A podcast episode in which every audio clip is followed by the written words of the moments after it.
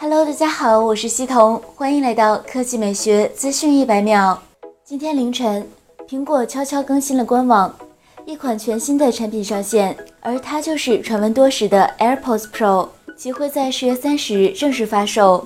从官方给出的公告看，这款入耳式耳机支持主动降噪，实现沉浸式的音乐效果，同时重量大幅减轻。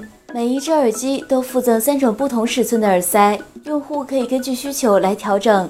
AirPods Pro 依然搭载了 H1 芯片，可以实现最长五小时的续航。在主动降噪模式下，单次使用可以最长四点五小时，通话时间三点五小时。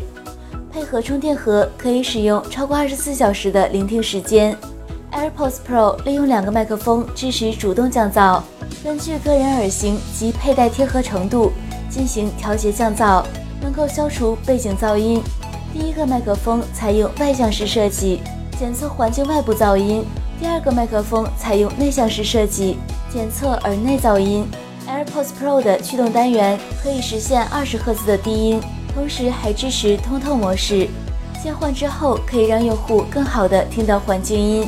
AirPods Pro 跟之前发布的第二代 AirPods 并不是相互取代的。而是在之前的基础上，苹果扩充出更专业的产品线，这样能更好的抢占市场，仅此而已。今天上午，小米电视公布了小米电视五系列极为重要的卖点，即采用量子点面板，覆盖 NTSC 百分之一百零八色域，号称色域宽广，颜色纯净。目前，量子点显示屏以三星 QLED 面板为市场主力。当然，由于是系列产品。小米电视五如何做增减取舍也值得期待。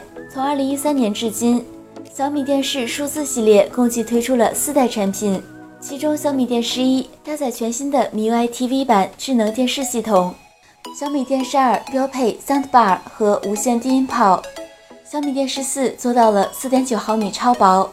今年小米还推出了壁画电视、全面屏电视 Pro 等产品线。完整覆盖了千元、中档、高端等不同档位。